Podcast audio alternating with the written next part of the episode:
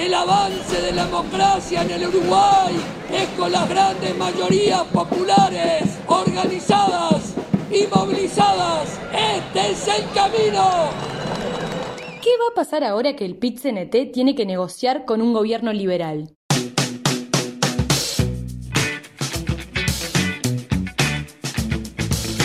Soy Carolina de Lisa y estás escuchando Sustancia, un podcast para sobreponerse al ruido y entender lo que importa. Hoy, lo que el pasado nos enseña sobre el vínculo del PIT-CNT con el gobierno de Luis Lacalle Pou. Con el cambio de signo político, es la primera vez en 15 años que los movimientos sindicales vuelven a encontrarse en el gobierno con jerarcas que a priori parecen alejarse de sus intereses. No es que durante los gobiernos del Frente Amplio haya habido una eterna luna de miel con los sindicatos. De hecho, como escribió hace unos meses mi compañero Maximiliano Montauti, editor digital del Observador, fue un vínculo de amigos con derecho a roces.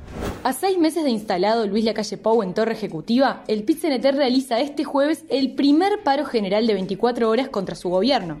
El plan de la Central Obrera es hacer fogones en diferentes barrios de Montevideo para explicar los motivos de la movilización que tienen que ver con la defensa del salario, el pedido de ingreso básico de emergencia para los sectores que se quedaron sin empleo en este contexto de pandemia, contra los recortes que se prevén en el presupuesto y contra la ley de urgente consideración que ya está vigente.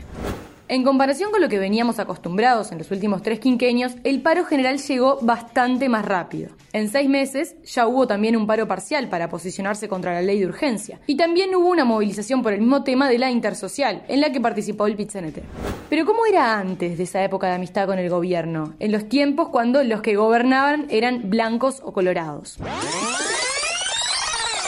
Hace 30 años, el que gobernaba era la calle Padre, Luis Alberto Lacalle Herrera, y el de él fue uno de los gobiernos con los que, desde la vuelta a la democracia, el PIT-CNT tuvo más enfrentamiento. Ustedes hagan como que trabajan y yo hago como que les pago. ¿Alguna vez escuchaste esa frase? Seguramente sí, porque integrantes del PIT-CNT y del Frente Amplio se la atribuyen a Luis Alberto Lacalle y la repiten hasta el cansancio, como una manera de ilustrar el nivel de diálogo que había entre gobierno y sindicatos. Básico, áspero, nulo. Pero no solo eso, quedaron otras marcas que tienen que ver, por ejemplo, con el enfrentamiento que vivieron cuando la calle Herrera dejó de convocar los consejos de salarios. Años después, la última vez que se lanzó como candidato a presidente, explicó en un video por qué estaba en contra de esa herramienta que para los sindicatos es vital. El problema que tienen los consejos de salarios, como tantas cosas en nuestro país, es que son leyes viejas, para otras realidades, de 1940. Estamos muy lejos de eso. Entonces, para nosotros puede haber consejos de salario, pueden convocarse en la medida que modifiquemos algunos aspectos. Por ejemplo, el laudar para toda una rama de actividad es muy injusto. Una cosa es un, un supermercado que tiene 1.500, 2.000, 3.000 empleados y otra cosa es un almacén de barrio con 3, 4 empleados, sin embargo están en la misma categoría. Entonces, fijar un salario que puede pagar por el volumen de venta eh, el el supermercado, pero no el almacén, tiene dos resultados. O lo echan al muchacho del almacén, porque le pueden pagar, o no se cumple el laudo. Otro hito de aquella época fue el histórico referéndum de 1992 contra la ley de empresas públicas impulsada por el gobierno de la calle Herrera. A fuerza de movilizaciones sindicales y con la mayoría de votos a favor, se derogaron cinco de los 32 artículos de la norma que habilitaba la privatización de empresas públicas. Esta fue una contienda de gobierno versus trabajadores sindicalizados que festejó todo el PIT-CNT y en particular el gremio de Antel, ya que esa fue la empresa que se mantuvo sin cambios. Después vinieron otros impulsos por implementar una reforma de la seguridad social que tenía como base dejarla en manos de privados. En el fondo, había una concepción del presidente que lo ponía en la vereda opuesta del movimiento sindical.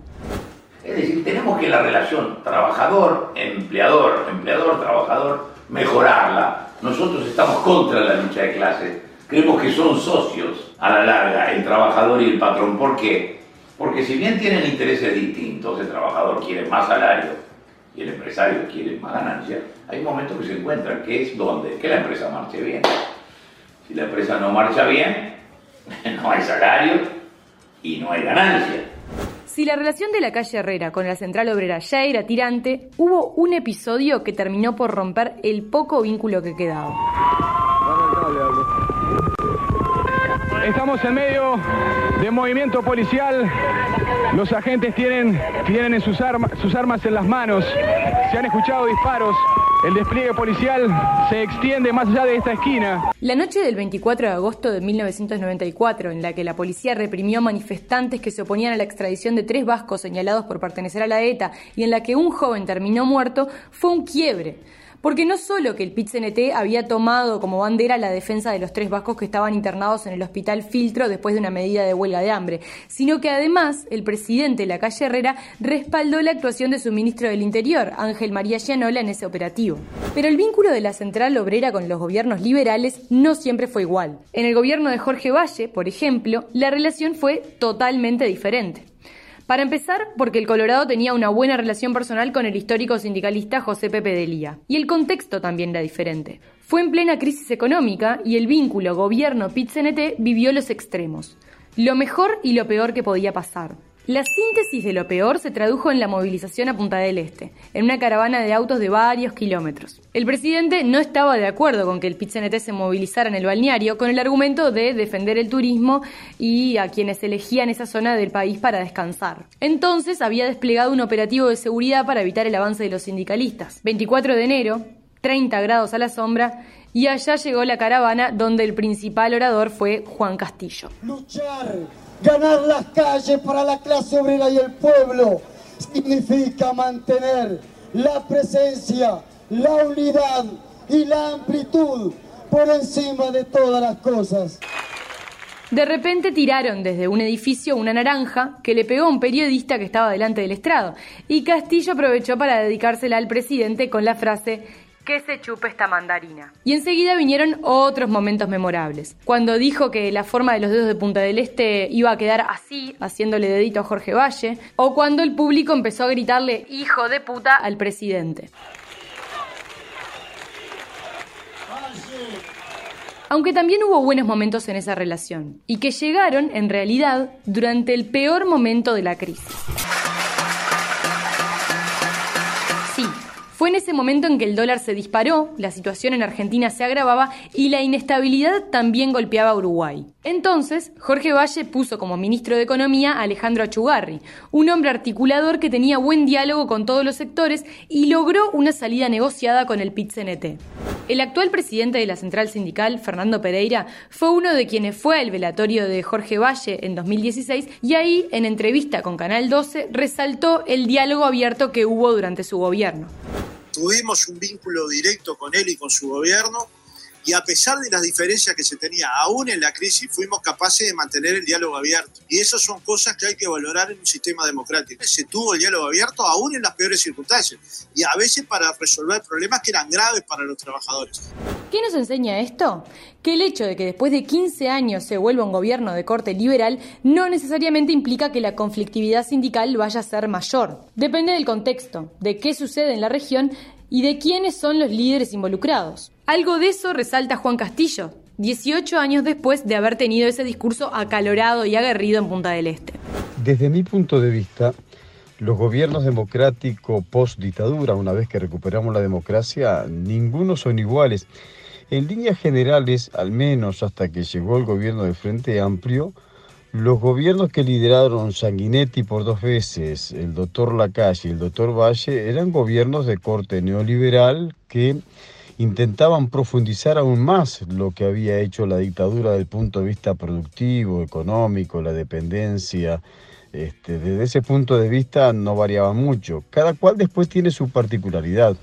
Y si alguien se atrevía a deslizar similitudes de los presidentes Lacalle, el histórico sindicalista también tiene algo para decir no son comparables, tienen situaciones distintas. Este, esperemos, van seis meses de la gestión de gobierno y no se mide solamente eh, en tan poco tiempo, sino que hay que mirar a la larga. Claro que eh, también este, hay situaciones distintas que lo obligan. No es lo mismo responder con los votos propios del Partido Nacional, como lo hizo el padre, que estar ligado una alianza de sectores reaccionarios de derecha como lo tiene en la calle actual. ¿no? Además, si bien es cierto que en estos 15 años de gobierno frente amplista el tono fue en principio varios cambios más abajo que lo que venía siendo antes, ahora Máximo Montauti explica mejor ese relacionamiento tenso que se fue gestando con el PIT-CNT. La relación entre el PIT-CNT y los tres gobiernos del, Frente Amplio tuvo una lógica identificación ideológica. Los sindicatos tienen sus bases fundamentales en ideas de izquierda, del viejo anarquismo. Difícil sería entonces que el PIT hubiese planteado una confrontación política con un gobierno de izquierda. Eh, Juan Castillo hace muchos años, eh, cuando era uno de los coordinadores del PIT-CNT, reconoció en una entrevista que le había resultado más fácil subirse a un estrado para criticar a un gobierno blanco colorado que hacerlo con uno con el que tenía afinidad. Pero eso no significó que, que en esos 15 años todo fuera un romance eterno con el gobierno amigo. Hubo distanciamientos porque corrientes políticas dentro del PIT-CNT no estuvieron de acuerdo con algunas decisiones tomadas y eso generó rispideces. Obviamente cuando se acercaban periodos electorales eh, lo político pesaba más, siempre iba a ser mejor un gobierno de izquierda que uno blanco colorado. Pero en el medio eh, no todo fue luna de miel, fue una amistad con derecho a roces. De estos seis meses que pasaron del gobierno de la calle Pou, ya se pueden pasar en limpio algunos roces que hubo con el pit Por ejemplo, el presidente le negó a la Central Obrera realizar una cadena de radio y televisión por el Día de los Trabajadores, un pedido que sí había concedido el gobierno de Tabaré Vázquez. Es obvio que el pit va a mantener sus reclamos y no en vano ya hubo un paro parcial y este jueves habrá un primer paro general de 24 horas. La ley de urgencia primero, el proyecto de ley de presupuesto fueron los temas que hasta ahora generaron más rechazo por parte de los trabajadores. De todos modos, las señales venían siendo bastante buenas. En las primeras dos reuniones que el gobierno tuvo con el pit sus dirigentes resaltaron que habían sido muy positivas y que no se iban con las manos vacías. Por ejemplo, el gobierno aseguró que mantendría los consejos de salarios, un cuco que había saltado con la vuelta de un lacalle al poder. Otros indicios importantes, el secretario de Presidencia, Álvaro Delgado, fue inspector de trabajo en el gobierno de Valle y tiene vínculo directo con Fernando Pereira. De hecho, era una presencia cantada en los actos del primero de mayo. Entonces, lo que enseña el pasado es que las principales señales de la relación gobierno-PIT-CNT no pasan solo por el signo político del que está al mando, sino que se trata de algo un poco más complejo. La línea abierta y el diálogo han sido los que sacaron adelante el vínculo incluso en los momentos más difíciles. Sustancia es uno de los podcasts que ofrece El Observador.